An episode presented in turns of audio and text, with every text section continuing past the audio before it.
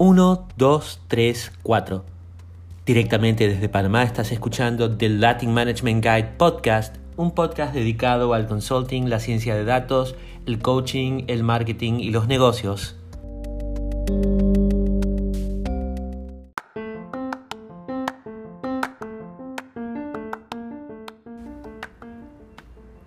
Espero que todos los que nos escuchan en estos momentos estén en sus casas gozando de salud, llevando la cuarentena de la mejor forma posible y bienvenidos todos al episodio número 5. Les quiero contar que para el episodio número 5 tenemos básicamente tres temas. El primer tema tiene que ver con qué pasa si te dan la oportunidad de ser el gerente general de tu compañía. Yo sé que mucha gente quiere ser el, el líder de su organización. Yo sé que mucha gente destaparía una botella de champán en el momento que le den la posición. Yo sé que muchísima gente siempre dice, y si yo fuera el gerente general, si yo fuera el dueño, si yo fuera el presidente de la compañía, si yo fuera el que toma las decisiones, haría las cosas muy diferentes. Bueno, lo que te vengo a contar eh, en este episodio en particular son cinco cosas que yo mismo encontré en el momento de convertirme en el gerente general de la compañía en la cual trabajo. Y, esto no es de ninguna manera para eh, aguarle la fiesta a nadie o ser pesimista, pero quiero que sepas de estas cinco cosas que al comienzo por lo general nadie te cuenta, pero desde el día número uno del trabajo se hace en realidad. Y es importante tenerlas en mente porque no para todos la mejor opción es ser el gerente general o el director general o el CEO de una compañía. Muchas veces uno está en una mejor posición en un puesto gerencial intermedio y antes de seguir avanzando hay que saber qué es lo que uno va a sacrificar a cambio de tener la posición número uno. El tema número dos que vamos a hablar hoy es eh, Julia. Eh, todo el mundo dice que hay que aprender algo durante la cuarentena y para mí, y lo, estaba posponiendo mucho, los primeros 60 días realmente no pude aprender nada nuevo. Para mí fue aprender Julia, el lenguaje de programación matemático que va de número 3, eh, entre Python, R y después viene Julia.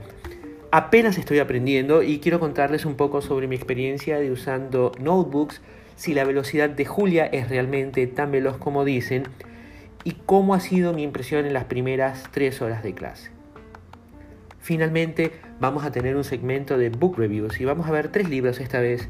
Número 1, el título se llama ¿Por qué en el 2017 volveremos a entrar en recesión? Yo sé que este libro ya está, eh, ya caducó porque estamos en el 2020, pero es eh, un muy buen libro y es un ejercicio muy interesante de utilizar datos y muchas fuentes de datos para la confección de una teoría, de una tesis universitaria. Después vamos a estar eh, revisando The Real Life MBA de Chad Welch, un muy, muy, muy buen libro. Y finalmente Envisioning Information de Edward Tofty. Así que sin más preámbulos, vamos avanzando con el episodio número 5.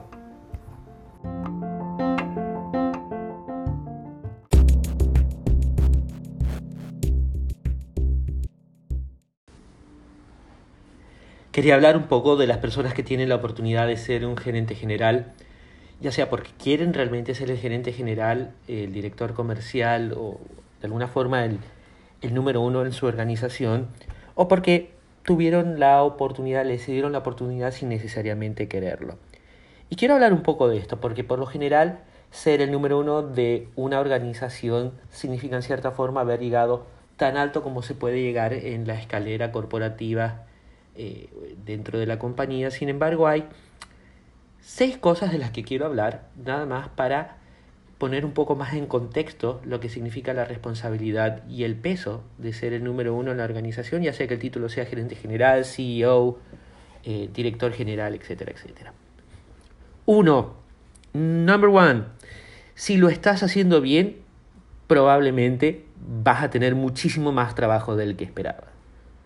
Y esta es una de las cosas que, que descubrí apenas me convertí en el gerente general de la compañía. Yo no lo quería hacer, me tocó un poco de carambola, o sea, por suerte, realmente la, la compañía tenía visto en mente a otra persona, la otra persona no aceptó el puesto y bueno, me lo, me lo dieron a mí porque querían seguir avanzando con el plan, no necesariamente porque era la primera opción. Y lo primero que me di cuenta es que el tiempo ya no alcanzaba. Yo era el director comercial de la compañía, me dedicaba a la parte comercial, ventas, producto y me iba muy muy bien y a pesar de eso tenía suficiente tiempo para hacer mi vida personal. De repente ya mi vida personal se acabó porque eres el número uno de la compañía, no es solamente cuidar a los vendedores, no es solamente cuidar a los gerentes de producto, no es solamente pasar tiempo con los clientes, ahora eres responsable de todas las áreas de la compañía.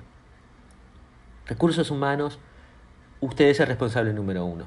Finanzas, usted es el responsable número uno. Logística, usted es el responsable número uno. Mercadeo, usted es el responsable número uno. Retail, usted es el responsable número uno. Planificación y operaciones, usted es el responsable número uno. El trabajo por lo general se multiplica por 6, 7. Todo director dentro de una organización tiene sus áreas de mejor conocimiento, sus áreas favoritas, sus áreas no tan favoritas eh, equipos con los que o no se lleva muy bien o realmente no le interesa tanto el trabajo. A mí mucho no me interesa la logística, pero ¿saben qué? Ahora soy el responsable número uno de todo lo que pasa en logística, me gusta o no me gusta, aunque tengo un director de logística en el medio. Entonces, hay que pensar bien y evaluar bien cuánto tiempo uno le va a destinar a las diferentes áreas y entender que el tiempo personal se va a cortar. Y yo sé que hay muchísimos coaches alrededor del mundo que dicen que uno no tiene que sacrificar la vida personal y que uno tiene que hacer espacios y que uno tiene que armar agendas y que uno tiene que ser muy inteligente y trabajar de forma muy inteligente para que no se le vaya de la mano el poco tiempo que uno tiene. Sin embargo, pasa. Lamentablemente pasa. El tiempo se va a ir, no va a alcanzar y pareciera de que todo el mundo quiere hablar con uno, todo el mundo quiere sentarse a hablar con uno eh, en forma personal, todo el mundo quiere transmitir una idea, todo el mundo va a querer pasar por encima de su gerente, e irse directamente al gerente general por alguna razón, ya sea porque eran antiguos amigos y sienten de que tienen una conexión abierta, ya sea porque están en una posición gerencial que les gustaría tener un poco más de exposure hacia el GM, el número uno de la organización, o porque no están de acuerdo cómo se está manejando la compañía y quieren hacer cambios, eso tiene un peso emocional grande, porque uno trata de organizarse de la mejor forma posible, de llevar una agenda, de darle prioridad a ciertos proyectos, pero la cantidad de trabajo siempre suele ser más que el tiempo disponible. El punto número dos es que como GM, como CEO, como presidente, como quieren llamar la posición, 70% del tiempo deberá ser imponer la visión. Pero van a encontrar que el otro 70% del tiempo es simplemente operaciones, operaciones, operaciones. Y no, no asume mal, 70 más 70 no da 100%, da 140%, eso significa 100% del tiempo de la compañía más 40% del 20% del tiempo que les queda personal, porque el otro 10% lo van a estar durmiendo. Y lamentablemente es así, uno supuestamente tiene que estar enfocado en la estrategia, la visión y la misión de la compañía para que todos se puedan alinear. Y parte del tiempo se va en eso y parte del tiempo se va en operaciones diarias. El cliente llamó porque no tiene la nota de crédito. El suplidor llamó porque se quedaron los contenedores. El suplidor llamó porque no le enviaste el cheque porque finanzas no le envió el cheque. Eh, finanzas llamó porque no hay dinero en la caja para enviar el cheque y quieren que hables con el suplidor. El vendedor llamó porque tiene un problema con la familia y quiere hablar con alguien.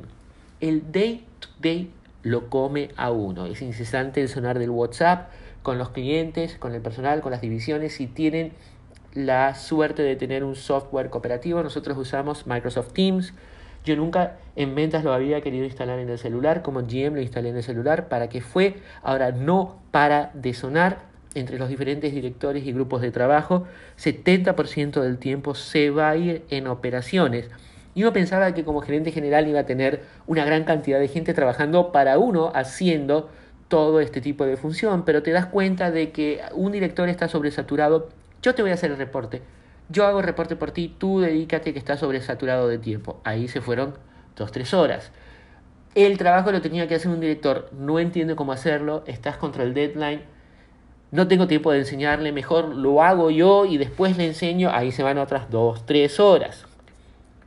Dos o tres directores tenían que hacerme este trabajo. Me lo hicieron, es deprimente, no me gustó porque soy una persona de alto estándar, hasta que les enseñe cómo me gusta, lo tengo que hacer yo.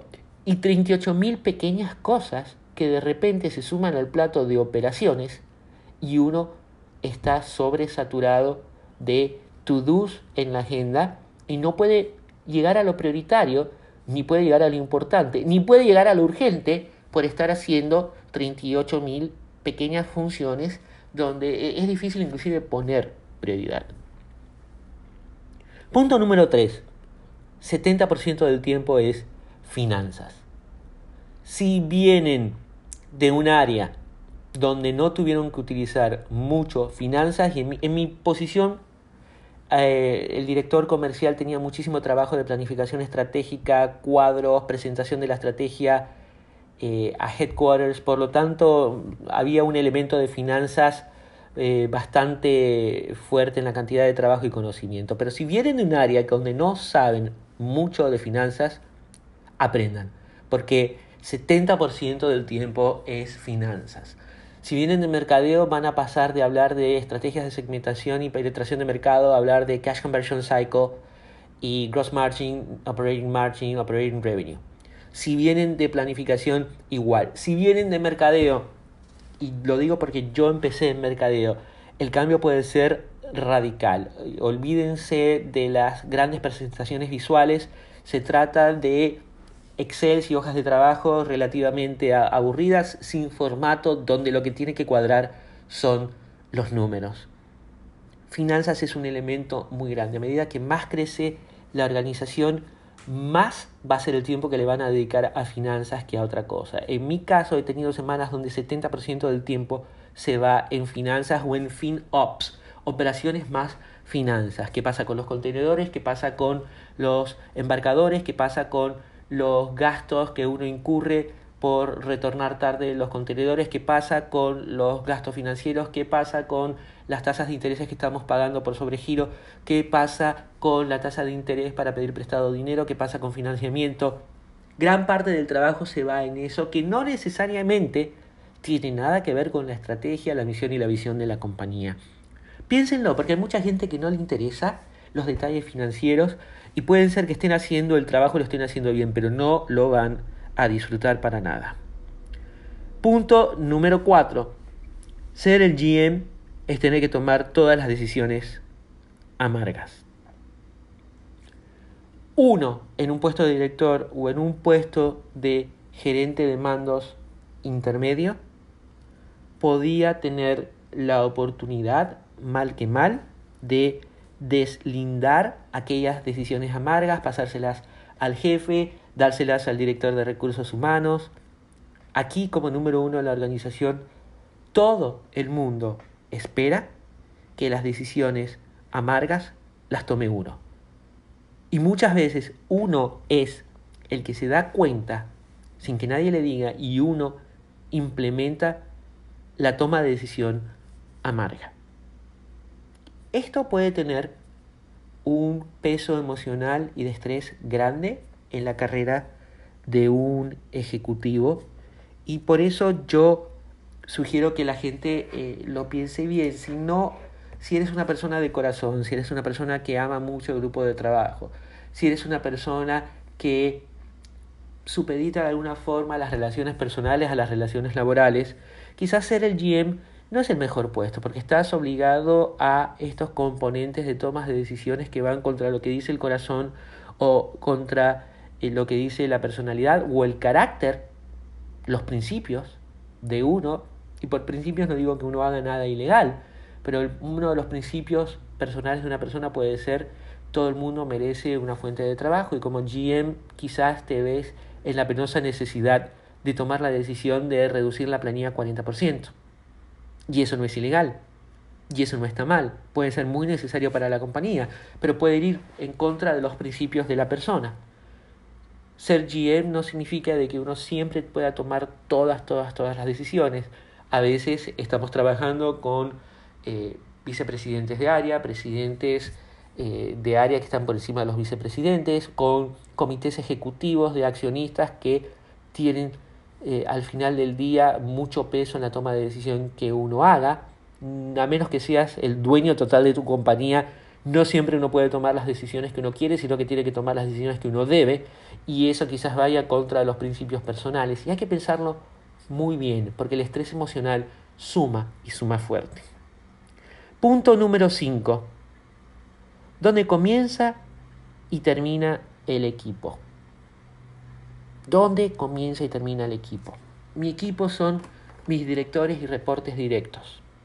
Pero de repente mi equipo son mis directores y mis reportes directos más sugerentes, porque en algún momento ellos estuvieron a solamente un tramo de la estructura de donde ustedes estaban y sienten que hay un canal de comunicación abierto, una amistad, una experiencia laboral y quieren ser parte de la nueva experiencia y ya uno no tiene un tramo de control de 7, 8 personas, que si no tiene un tramo de control de 21, 28, 35 personas y ya es mucho más difícil poder eh, malavariar todas las peticiones, reportes, correos de tantas personas. Todo el mundo en la organización va a sentir en cierta forma de que puede hablar, comunicar, expresarse con el número uno de la organización. Más porque todos están viendo los mismos videos de coaching que los incentivan a tomar parte activa de, de, la organización, de la empresa, expresarse y comunicar nuevas ideas. Y eso no está mal. Justamente lo que uno quiere es una organización altamente motivada. El problema como GM es, ¿cómo hago para contestarle a tanta gente a la vez? En mi caso pueden ser 150, 200 personas. En el caso de ustedes podrían llegar a ser 300, 500 mil personas. Algunos de ustedes en algún momento van a estar a cargo de organizaciones grandes, miles de personas.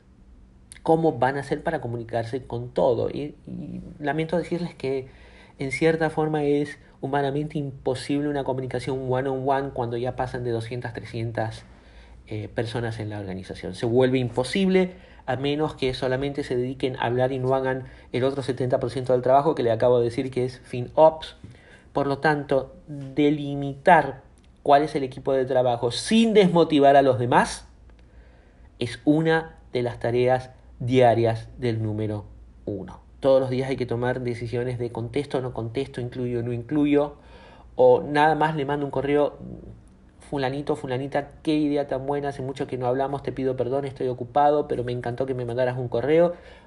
Atentos saludos, send y hay que prepararse a escribir muchos de esos, porque si no, de nuevo, uno deja de hacer lo urgente, lo prioritario, lo importante, lo estratégico, lo baladí, simplemente por contestar correos.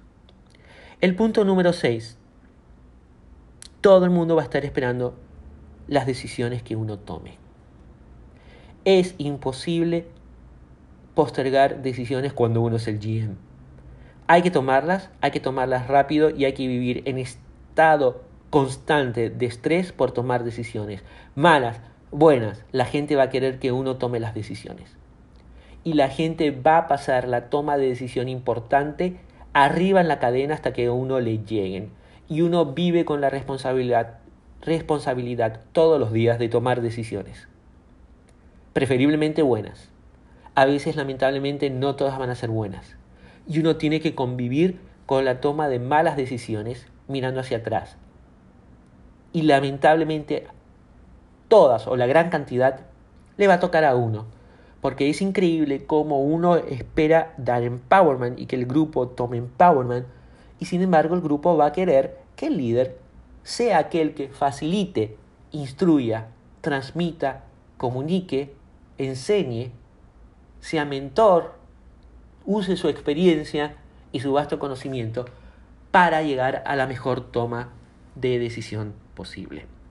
Con esto no les quiero decir que si les ofrecen ser eh, GM de su compañía no lo acepten. Yo sé que muchos de ustedes probablemente es lo que quieren, quieren ser número uno, implementar un tiempo de cambio. En algún momento yo lo quise, después, eh, voy a serles muy sincero, con los años ya no lo quería porque sentía de que los años, que hay una edad para hacerlo, yo creo que la edad máxima para llegar a GM debiera ser 45. Después de los 45 los años empiezan a pesar, o por lo menos en mi situación personal, los años me empezaron a pesar mucho. Cuando me dieron la oportunidad, ya a esta altura tenía 50 y ya no tenía ni la misma energía ni las mismas ganas y tenía otros objetivos personales que quería cumplir. Sin embargo, lo tenía que aceptar porque era un poco el plan de la empresa y lo terminé aceptando y sentí de que tenía la oportunidad de hacer muchos cambios que iban a ser buenos para el grupo de trabajo. Sin embargo, la cantidad de trabajo que tengo ahora versus la cantidad de trabajo que tenía como director comercial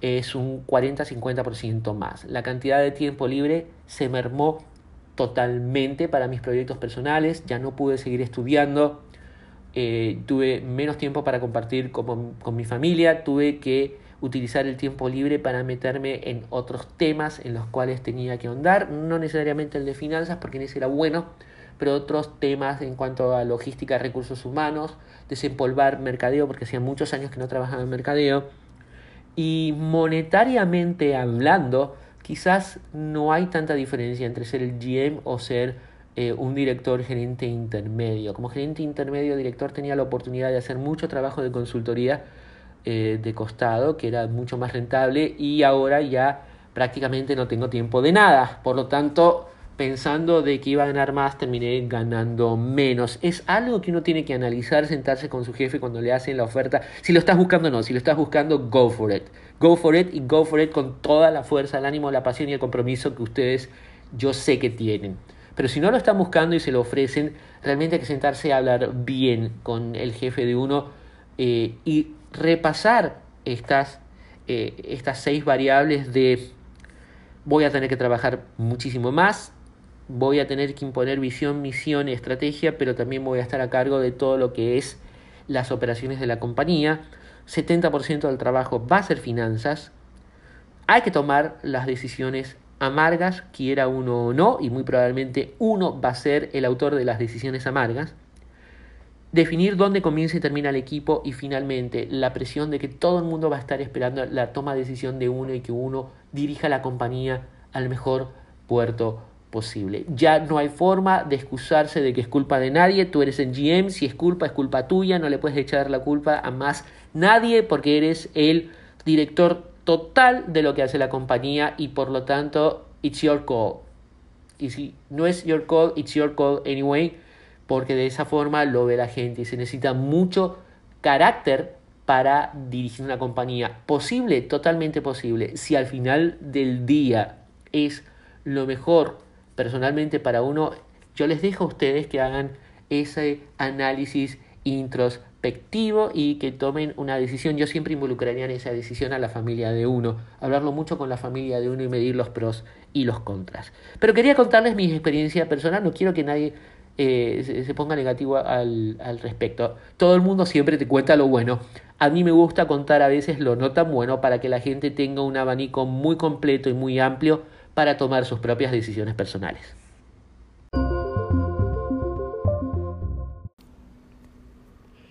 Vamos a hablar un poco de Julia. Julia es un lenguaje de programación homo-icónico, multiplataforma y multiparadigma de tipo dinámico de alto nivel y alto desempeño para la computación genérica, técnica y científica, con una sintaxis similar a la de otros entornos de computación, como por ejemplo el Python y el Perl. El nombre del lenguaje Julia fue una ocurrencia de los creadores. Compone, eh, tiene un compilador avanzado, está compuesto por un compilador avanzado, mecanismos para la ejecución en paralelo y distribuida, además de una extensa biblioteca de funciones matemáticas. La biblioteca desarrollada fundamentalmente en Julia también contiene código de desarrollo en C y Fortran para el álgebra lineal, la generación de números aleatorios, procesamiento de señales y procesamientos de cadena. Adicionalmente, la comunidad de desarrolladores de Julia contribuye con la creación y distribución de paquetes externos a través del gestor de, paquete integrado de Julia, que realmente es una biblioteca que crece muchísimo. Eh, por ejemplo, entre eso está el iJulia, que es, una, es un paquete para colaborar entre IPython y Julia y más que nada eso le permite a uno utilizar Jupyter Notebook. ¿sí? Quiero hablarles porque había escuchado mucho de Julia. Eh, hay una guerra muy grande entre los que usan Python y R para la ciencia de datos. Yo uso ambos. Eh, realmente uso muchísimo más R que Python, pero uso ambos. Yo no tengo preferencia por los lenguajes. Si pudiera los, los instalo todo en mi máquina, aunque no los use nunca. razón por la cual tengo instalado Perl y nunca, nunca lo uso. También tengo instalado Ruby y hace años que no uso Ruby. Pero quería aprender Julia por esto de estamos en cuarentena y hay que aprender algo en la cuarentena y no quería faltar al, al adagio a pesar de que estoy trabajando 10, 11 horas al día, a veces 12 horas al día y no me sobra tiempo, pero dije algo tengo que aprender y me puse a estudiar Julia. Y, Julia es un lenguaje interesante y me, me atrajo Julia por lo fuerte de la convicción de la comunidad. Tiene una comunidad que realmente, si la comunidad de R está apasionada por R y la comunidad de Python está apasionada por Python, eh, la comunidad de Julia es eh, ambas comunidades a la décima potencia. Yo creo que la de Python ya quizás bajó porque Python es un lenguaje de programación general. Originalmente no se utilizaba solamente para la ciencia de datos, o sea, el, lenguaje nació antes de que naciera la ciencia de datos per se. R no, R sí tuvo una tendencia más matemática, pero Python no. Me acuerdo que Python hubo varias bibliotecas de programación gráfica porque intentaban eh, utilizarlo como lenguaje de desarrollo de prototipo rápido para después transformarlo en código C.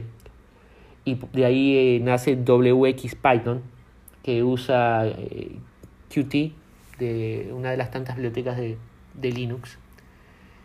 Pero vi que había una comunidad que lo defendía muy fuertemente, sobre todo en el uso de gráficas. Y cuando uno ve las gráficas de, de Julia, las visualizaciones de R son muy interesantes, las de Pandas Python son muy interesantes, pero la de Julia llamaba mucho la atención. Y por eso quería aprender Julia. Y lo que hice es que descargué Julia y después fui a Julia Academy.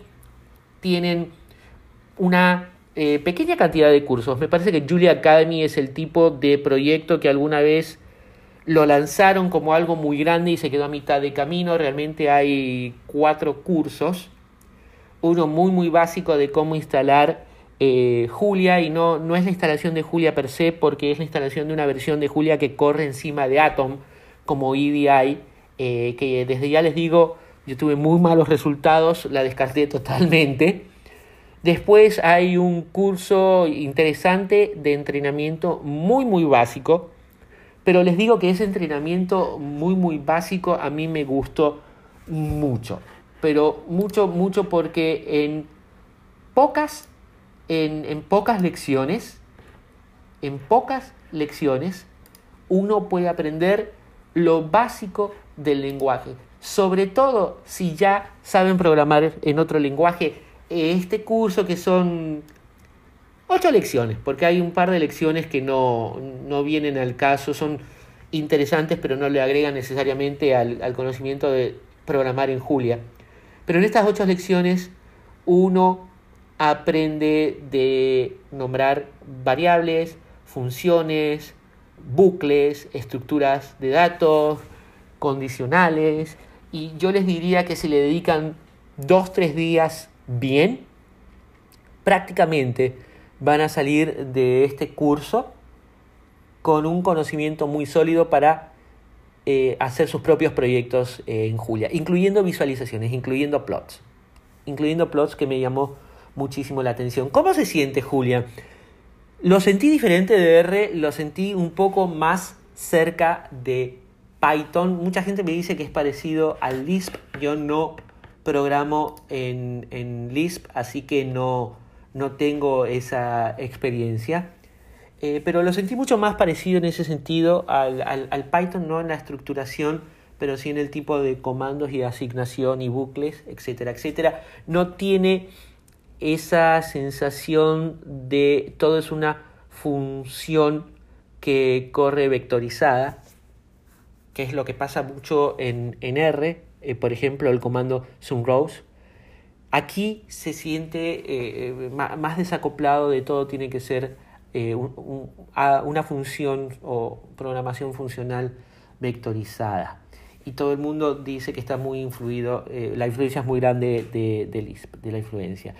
Me gustó, me gustó la, la sintaxis y la semántica del lenguaje, me parecieron que son fáciles de aprender y lo que vi es que tienen mucha facilidad para la notación matemática. Es un lenguaje donde, yo sé que es una tontería, pero Si una variable queremos que se llame teta, epsilon, mu, sigma, directamente uno utiliza la notación de, de dicha variable, eh, ya sea a través de, eh, de la misma forma que se hace en látex, de las cadenas de, de, látex, y uno va escribiendo sobre un, un, Jupyter Notebook y uno obtiene el carácter especial y ese carácter especial es, es, es el que se utiliza para describir una función o una variable. Por lo tanto, cuando se lee el código y si uno viene de un background fuertemente matemático, no es mi caso, pero si uno viene de un background fuertemente matemático, llámese licenciado en estadística, en matemática,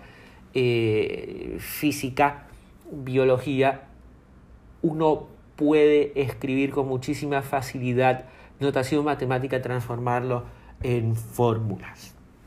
Esa parte me gustó mucho. La parte de las visualizaciones recién estoy aprendiendo, pero lo poco que he aprendido me gustó mucho, pero es muy diferente de R. Cada lenguaje tiene su idiosincrasia. En R realmente aprender a hacer visualizaciones es aprender a usar ggplot, la, la librería ggplot 2, para construir los gráficos en capas.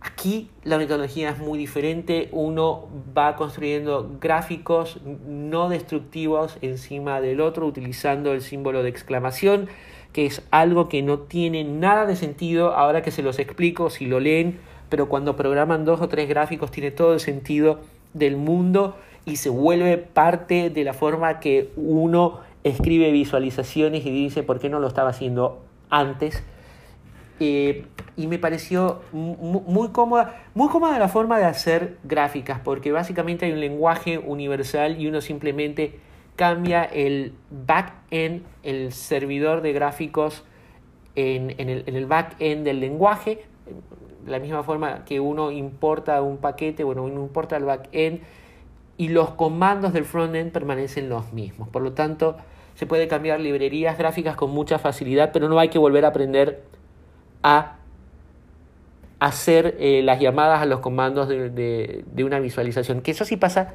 No tengo tanta experiencia en Python porque en Python también usaba ggplot2, pero en R, si uno cambia de ggplot2 a gráficos latiz, la semántica es totalmente diferente y, es totalmente diferente si uno utiliza la, la sintaxis semántica de eh, eh, la biblioteca básica de gráficos. O sea, es tres formas diferentes de armarlos, tres eh, juegos de comandos diferentes que uno tiene que aprender, idiosincrasias diferentes de cómo se van uniendo los elementos del gráfico. Acá en Julia uno aprende una sola sintaxis y esa sirve para todos los diferentes servidores de gráfica.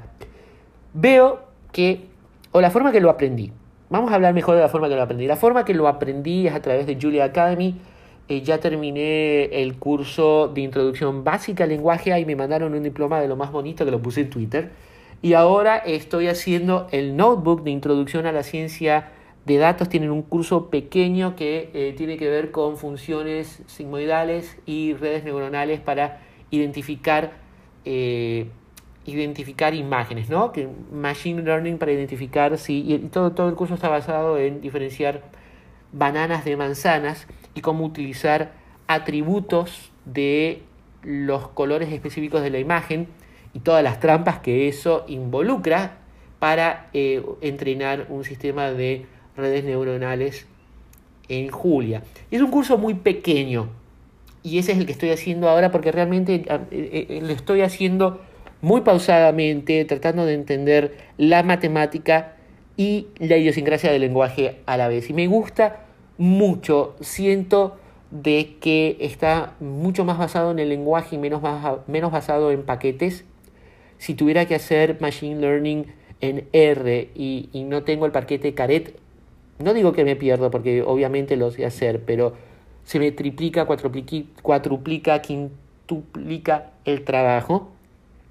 Pero en, en Julia siento que es mucho más straightforward, mucho más directo hacer Machine Learning y se entiende más lo que estoy haciendo y menos la invocación a las llamadas. No he terminado ese curso, veo que ese curso es pequeño. Tenían otro curso de eh, ciencia de datos, mucho más completo porque era la parte de ciencia de datos, manejo de datos, visualizaciones y machine learning. Y está en GitHub, está, todo está en GitHub en la página de ellos, pero veo que no los han terminado. Están incompletos y desde el tiempo que los empezaron hasta ahora ha pasado bastante tiempo, por lo que me imagino que no sé si los van a completar. Pero hay montones de, tutoriales en, en internet para uno mal que mal aprender Julia. Está muy atado todo lo que aprendí a Jupyter Notebooks. Yo nunca había usado Jupyter Notebooks. No lo había usado cuando aprendí Python para ciencia de datos y pandas. No lo entendía y simplemente ejecutaba los, los, los comandos de editor a compilador o en la terminal eh, de intérprete. No lo aprendí cuando aprendí R, porque como todos los que aprendimos R nos enamoramos de RStudio y nos quedamos en RStudio, no hay necesidad de salir. Y ahora con Julia lo tuve que aprender y estoy sorprendido lo bien que aprendí a utilizar Jupyter Notebooks con Julia, incluyendo la instalación de Jupyter Notebooks que en Mac OS X tiene sus problemas y más problemas con Julia porque Julia por alguna razón no se registra en el path de Mac OS hay que eh, hacer todo una macalucia de exportar el path y fijarse que quede bien exportado para que eh, al abrir una terminal uno puede invocar al lenguaje y quede dentro del path para que Jupyter Notebooks pueda encontrar el path de nuevo al, motor de Julia. Pero una vez que uno le da la vuelta eh, a, la instalación de Jupyter Notebooks, utilizar Jupyter Notebooks con Julia me encanta porque es la mezcla perfecta de textos, notas y código ejecutable y lo puedo organizar en diferentes librerías en mi disco duro. Y lo que más me gusta, puedo actualizar todo en GitHub y cuando uno abre en GitHub las lecciones, la integración es tal que no ve código bruto, sino que ve eh, el Jupyter Notebook en render eh, a través, no sé si usa JavaScript o, cómo hacen el, el render, pero la visualización es el producto final con un formateo de primera línea. Ahora entiendo por qué la gente está tan enamorada de los eh, notebooks. Velocidad. Teóricamente, Julia es muy, muy rápido. Sin embargo, yo no he sentido la velocidad todavía en mi máquina. Uno, cada vez que uno instala un paquete, Julia tiene que hacer una instalación que, y esto es verdad a casi todos los lenguajes, pero la instalación toma tiempo. Y si hay que instalar un paquete, hay que instalarlo desde el intérprete de Julia, porque si uno lo instala desde el notebook, el tiempo se duplica, o por lo menos el tiempo se duplica horriblemente en mi máquina. Y no solamente conviene instalarlo en el intérprete porque es más rápido que en el notebook, conviene invocarlo en el intérprete, porque cada vez que uno invoca por primera vez, Julia compila el paquete. No lo compila, instala del todo en el momento de instalación del paquete, sino en el momento de primera ejecución. Y en el notebook, instalar, invocar y compilar para la instalación final del paquete lleva muchísimo tiempo. Cuando digo muchísimo tiempo, 3, 4, hasta 7 minutos viendo cómo el notebook termina de actualizarse y se ejecutan los comandos. Por lo tanto, no sé, a, veces las gráficas, me, las visualizaciones me salen en un segundo, a veces me salen en 15, 20 segundos, muchísimo más tiempo de lo que tomaría en R o en Python, inclusive trabajando desde un entorno de programación como RStudio. No, no puedo asegurarlo, eh, Pandas ggplot 2 en Python usando un notebook porque no lo he hecho, pero tengo, tengo ganas de probarlo para contrastarlo. Dentro de, de Junior Academy, uno de los ejercicios, una de las lecciones es ejecutar el comando de suma hecho a mano o con la biblioteca, el, que ya viene prefabricado en la biblioteca de Julia, en C hecho a mano, en C eh, con la biblioteca de C, en Python hecho a mano, en Python con la biblioteca eh, de Pandas o de Matkit, no me acuerdo cuál de los dos. Y le toman el tiempo y realmente Julia es muchísimo más rápido que todos, es más rápido que C inclusive. Una sumatoria de un millón de números es ligeramente más rápido en Julia que en C, que es el golden standard de los lenguajes de programación. Pero todos los ejercicios que hasta ahora yo he hecho en mi máquina por alguna razón no logro la velocidad que estoy buscando. Y eso que simplemente estoy aprendiendo, estoy usando tutoriales, todavía no estoy haciendo nada de trabajo en Julia porque no me siento en capacidad de hacerlo. No sé si es que tengo mal instalados mis notebooks, no sé si la versión de Julia para Mac OS no está optimizada, no sé si no estoy haciendo algo mal, lo cual no creo porque ejecutar Julia la ventana del intérprete y trabajar en el intérprete debería ser relativamente rápido y directo, pero no he tenido la velocidad que busco. También noto que Mac OS cada vez que invoco una gráfica eh, llama a una biblioteca de lo que asumo es una biblioteca de Qt para la visualización. No veo que esté utilizando las bibliotecas nativas eh, de Mac eh, para los gráficos. Y todos sabemos que si no utiliza las bibliotecas nativas de Mac y utiliza bibliotecas que son ports de Linux, Unix, nunca es tan rápido ni tan veloz. Ojalá eh, estuvieran, eh, se pudieran programar en bibliotecas nativas. No sé qué tanto interés hay por parte de la comunidad de Julia, que me imagino de que la mayoría de ellos usa Macs, pero también usa mucho Linux asumo, no, don't quote me on that, eh, pero no, no, no, noto la velocidad que buscaba, por lo menos ahora, quizás más adelante cuando lo tenga eh, mucho más comido me vaya mejor, pero les quería contar, muy lindo lenguaje de programar y lo que más me sorprendió, cada vez que pongo hashtag Julia Lang en un tweet, nunca tengo tantos likes y tanto apoyo y tantos comentarios en mis tweets como de la comunidad de Julia. Se siente que es una comunidad muy orientada a la matemática, muy orientada a la ciencia de datos, muy orientado a problemas de bioestadística, eh, que aman lo que hacen y que están dispuestos a ayudar, propagar y aumentar el tamaño de la biblioteca.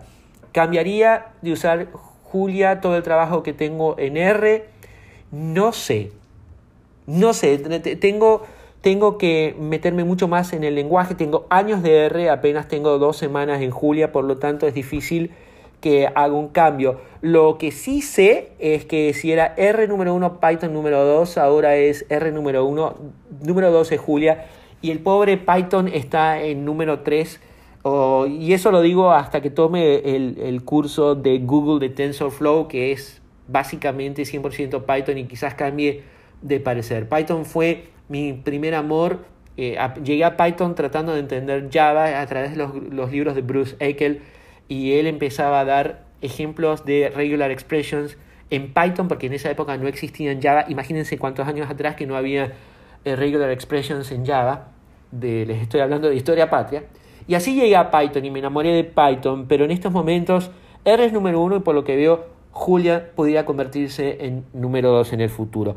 Lo recomiendo. Si les quieren aprender algo nuevo, quieren aprender una forma nueva de hacer las cosas, si están trabajando desde un entorno Linux, eh, sobre todo porque veo que hay muchísima más velocidad, por lo que entiendo de los tutoriales en, en Internet. Les recomiendo de que hagan algo en Julia, les va a encantar.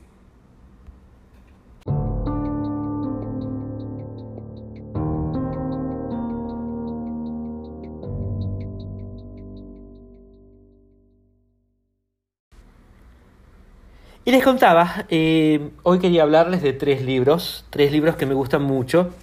Y el número, el número uno, el primero que les quiero contar, es Juan Ignacio Crespo, ¿por qué en el 2017 volveremos a entrar en recesión?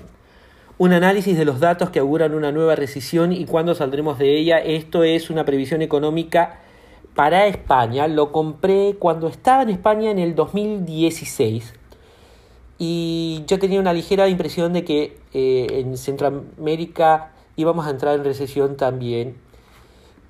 Obviamente ya han pasado muchos años y es cuestionable si entramos en recesión o no entramos en recesión y si se entró en recesión o no se entró en recesión en España. Yo creo que entraron de desaceleración, no necesariamente en recesión, pero lo muy, muy rescatable de Juan Ignacio Crespo, porque la verdad que el libro se lee fácil, es un libro con mucho, mucho tecnicismo económico y matemático, pero se lee muy fácil porque la verdad de que él escribe de una forma que es un, es un personaje, es un verdadero personaje, ¿no? Y no estamos hablando de cualquiera, estamos hablando de un miembro del Cuerpo Superior de Estadísticos del Estado, profesor de la Universidad Complutense y Autónoma de Madrid, también parte del Consejo de la Administración de Corporación Caja Madrid y el Banco Hipotecario de, España.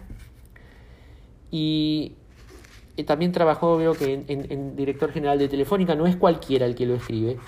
¿Por qué lo quiero sugerir? ¿Por qué lo quiero eh, promocionar como libros? Y me imagino que este libro ya lo pueden conseguir en internet relativamente barato, me costó 17 euros en su momento, pero ya no debe estar más de 4 o 5. No lo busqué en Amazon, que lástima, tendría que haberlo buscado en Amazon antes de, del podcast.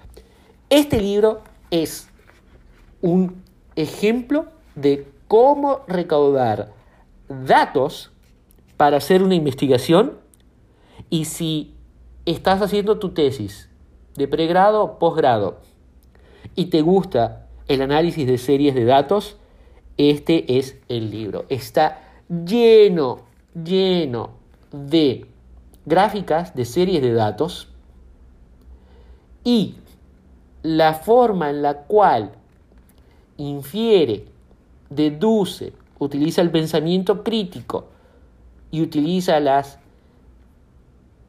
agregación y diferenciación de diferentes series de datos para tomar conclusiones o la agregación de series de datos con gráficos de barra eh, que agregan y hacen un, resumen de datos. Excelente para cualquiera que quiera hacer una investigación del tipo económico-financiero. Eh, la forma en que está armado, la forma en que combina el contenido coloquial con el contenido técnico, académico y de investigación y después saca conclusiones. No solamente es un libro fácil de leer, porque uno lo ve por primera vez y dice, no, mucha gráfica, va a ser un libro de estos pesados.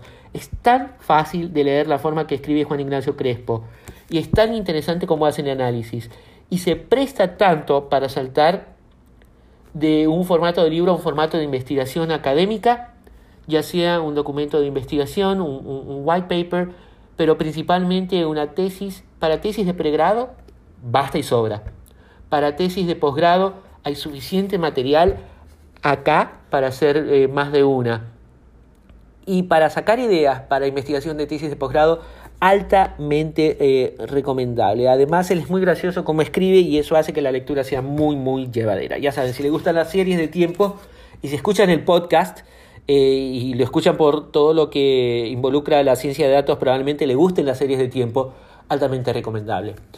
El segundo libro es The Real Life MBA, que lo escribió Jack Welch con la esposa Susie. No sé cuánto escribió Susie, me da la impresión de que la mayor parte lo escribió Jack Welch por la forma eh, que está, por la forma coloquial en la que escribe. Y este es un libro, en su momento también costaba como 30 dólares, me lo regaló mi jefe, mejor dicho, no me lo regaló, me lo prestó y nunca se lo devolví, que no es lo mismo ni se escribe igual y es de 2015, me imagino que debe estar barato, barato en internet si lo buscan en Amazon en estos momentos. Pero qué libro tan lindo.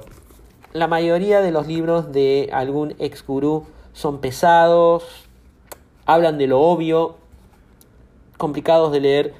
Él dice, this is a no BS book about management.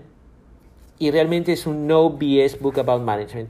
Muy llevadero, lleno de ejemplos prácticos de cómo construir un equipo, cómo construir liderazgo, qué es lo que realmente hay que hacer en marketing, cómo manejarse dentro del mundo de las finanzas, la necesidad de tener crecimiento en una compañía para impulsarla adelante, cómo aceptar los golpes y cómo mejorar después de aceptar los golpes, qué hacer si uno está atascado en el ciclo corporativo de la compañía, qué hacer con los genios, los tramposos y los ladrones. Eh, muchísimos temas que van a, la vida, the real life, la vida real de una compañía, cómo se construye un equipo wow. Este es un libro de, a ver cuánto tiene de lectura. Es un libro de 227 páginas que lo van a leer en 2-3 días, porque realmente es muy, muy llevadero y él se cuida muchísimo de volver en la temática amarga, seca, complicada. Y me da la impresión de que por, eso Jack Welch tuvo el éxito que tuvo. Se nota de que en su momento cuando estaba a cargo de General Electric era un líder con muchísima simpatía, con muchísima empatía y con muchísimo eh, con, un motor de energía muy grande para promover el cambio dentro de la compañía. Qué lástima que desde el momento que él se fue la compañía empezó a decrecer y yo no creo que fuera porque estaban en los mercados incorrectos, yo creo porque se les fue el verdadero motor que le impulsaban. Así que ya saben, The Real Life MBA, muy probablemente lo van a conseguir muy barato en, en internet y altamente se los recomiendo. Y el libro número 3 de hoy, y en este voy a pasar un poco más de tiempo, Edward Tofty, Envisioning Information, vislumbrando la información. Y los que no conocen, Edward Tofty es eh, doctor en estadística, pero un precursor del campo de la visualización en estadística y números. Y el problema que siempre apasiona a Edward Tofty es cómo podemos visualizar y graficar la complejidad, dinamismo y multidimensionalidad del mundo. Porque el papel es estático y solo tiene dos dimensiones. Y este es un libro que, como todos los libros de Edward Tofty, es una mezcla entre libro de matemática y artes. Y más tirando artes que matemática. Desde el tipo de letra, los espacios, el uso de espacio negativo y la cantidad de imágenes que hay adentro del libro. Eh, este libro tiene seis capítulos y un epílogo. Y el primer capítulo es Escapando el mundo chato. La preocupación de, de Edward Tofty, ¿cómo puedo explicar una matriz de datos tridimensional en un medio bidimensional como es el papel, donde solamente tengo dos dimensiones. Y escapar del mundo chato tiene eh, ejemplos hermosos de eh, cuadros de mapa de visitas a los diferentes templos de Japón, que es una acuarela impresionante en el medio del libro para ver cómo volver tridimensional un mapa que en el papel tiene dos dimensiones.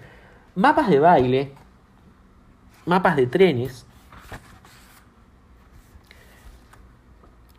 mapas de desarrollo de modelos matemáticos de polución del aire por nitrógeno, monóxido de carbono e hidrocarbonos en tres dimensiones.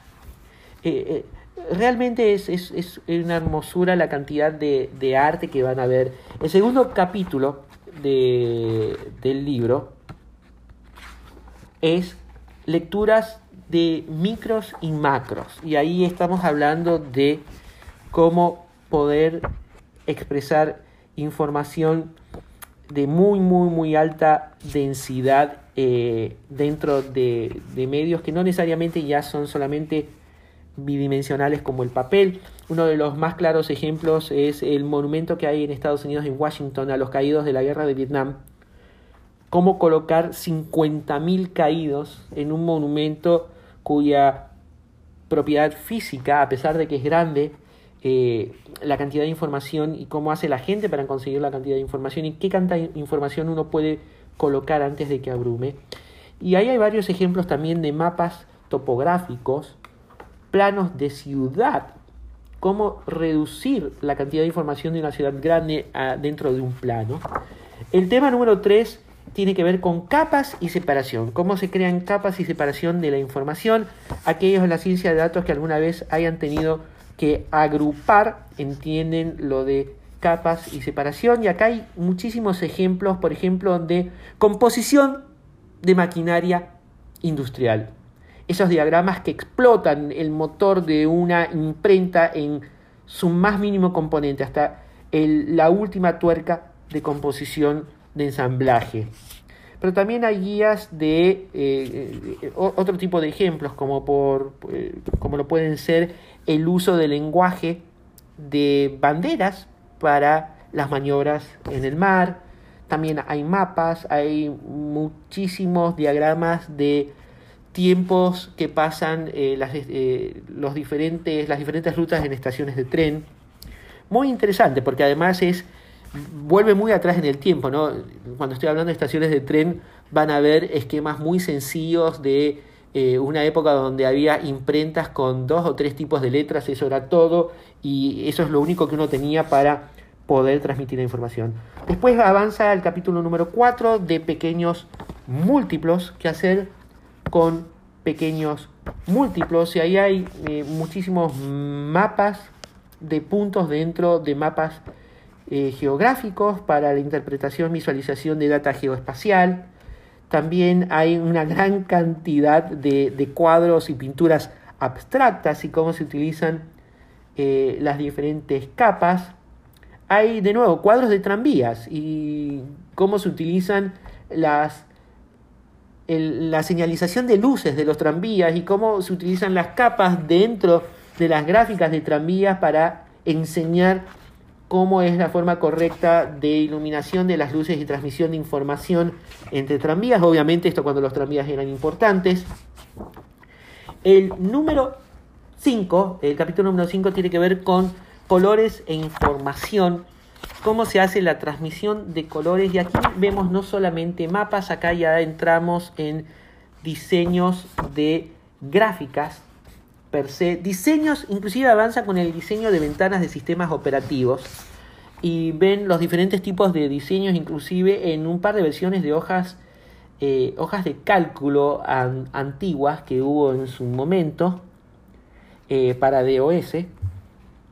Antes de que hubiera nada más Lotus y Excel, había algunas de Borland y critica mucho el uso de los diseños, mapas eh, gráficos generados por computadora y cómo las diferentes paletas de colores pueden ayudar o empeorar la visualización de datos. Y termina con la narrativa del tiempo y el espacio. ¿Cómo podemos transmitir tiempo y espacio en la visualización de los diferentes eh, eh, esquemas visuales en papel? Y aquí se, el autor utiliza rutas aéreas, rutas de eh, mapas de aeropuertos, visualizaciones de rotación de planetas en relación el uno con el otro, que es una forma interesante de eh, explicar el paso del tiempo en la visualización de un objeto dinámico y siempre vuelve atrás con eh, el uso de tiempos de arribo y llegada de diferentes estaciones, de diferentes rutas de trenes y tranvías. Parece que la industria de, del transporte público de trenes el, problema de tener, cómo, tener que transmitir y coordinar llegadas, arribos, múltiples rutas en dos dimensiones, utilizando más de cuatro variables, porque está la variable de ruta, la variable de arribo, la variable de estaciones, era un problema complicado en un momento donde no había industria aeronáutica, había industria eh, del tren, eh, locomotiva. Entonces, eh, los ingenieros realmente pasaron mucho tiempo detrás de esto. La cantidad de gráficos que hay en este libro es impresionante. Parece un libro, cuando lo tengo en mi biblioteca, la gente lo confunde por un libro de artes y todo por un libro de matemática. es un poco más caro. a ver si le veo el precio.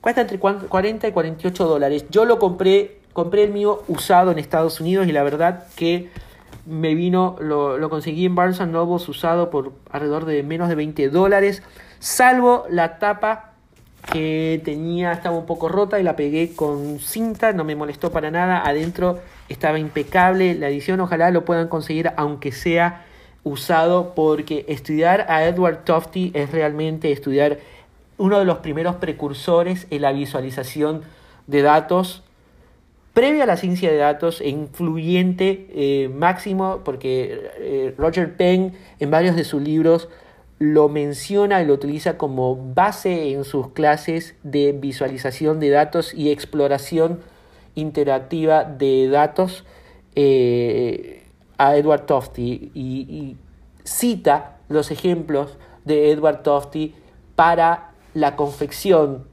idónea, minimalista y concisa de transmisión de datos en una exploración visual eh, de fuentes de datos y su consecuente transformación en una visualización en R, de forma de que estén todos los elementos que tengan que estar, pero no haya elementos de más que agreguen solamente ruido a la conclusión.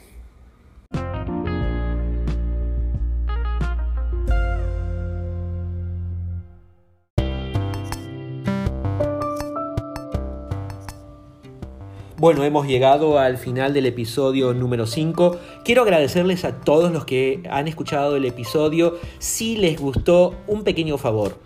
Ayúdenme a propagar el alcance de este podcast. Eh, poniendo la dirección donde conseguiste el, el, episodio en tu red social favorita, utilizando el hashtag Latin Management Guy. Yo no lucro para nada con este podcast pero me encanta la idea de poder propagar un poco algún que otro consejo de management, alguna que otra experiencia en la ciencia de datos, ya sea de herramientas, de lenguajes. Me encanta poder hablar de los libros que leí y que me parecen de que van a ser útiles para una persona que está haciendo una tesis, un trabajo de investigación o que quiere aprender de nuevas metodologías. Eh, la idea acá es Latinoamérica se va a tener que reactivar después de la pandemia. Yo quiero que nos reactivemos de la forma más rápida, más segura, con menor pérdida de tiempo, pero que salvaguarde la seguridad de cada uno de nosotros.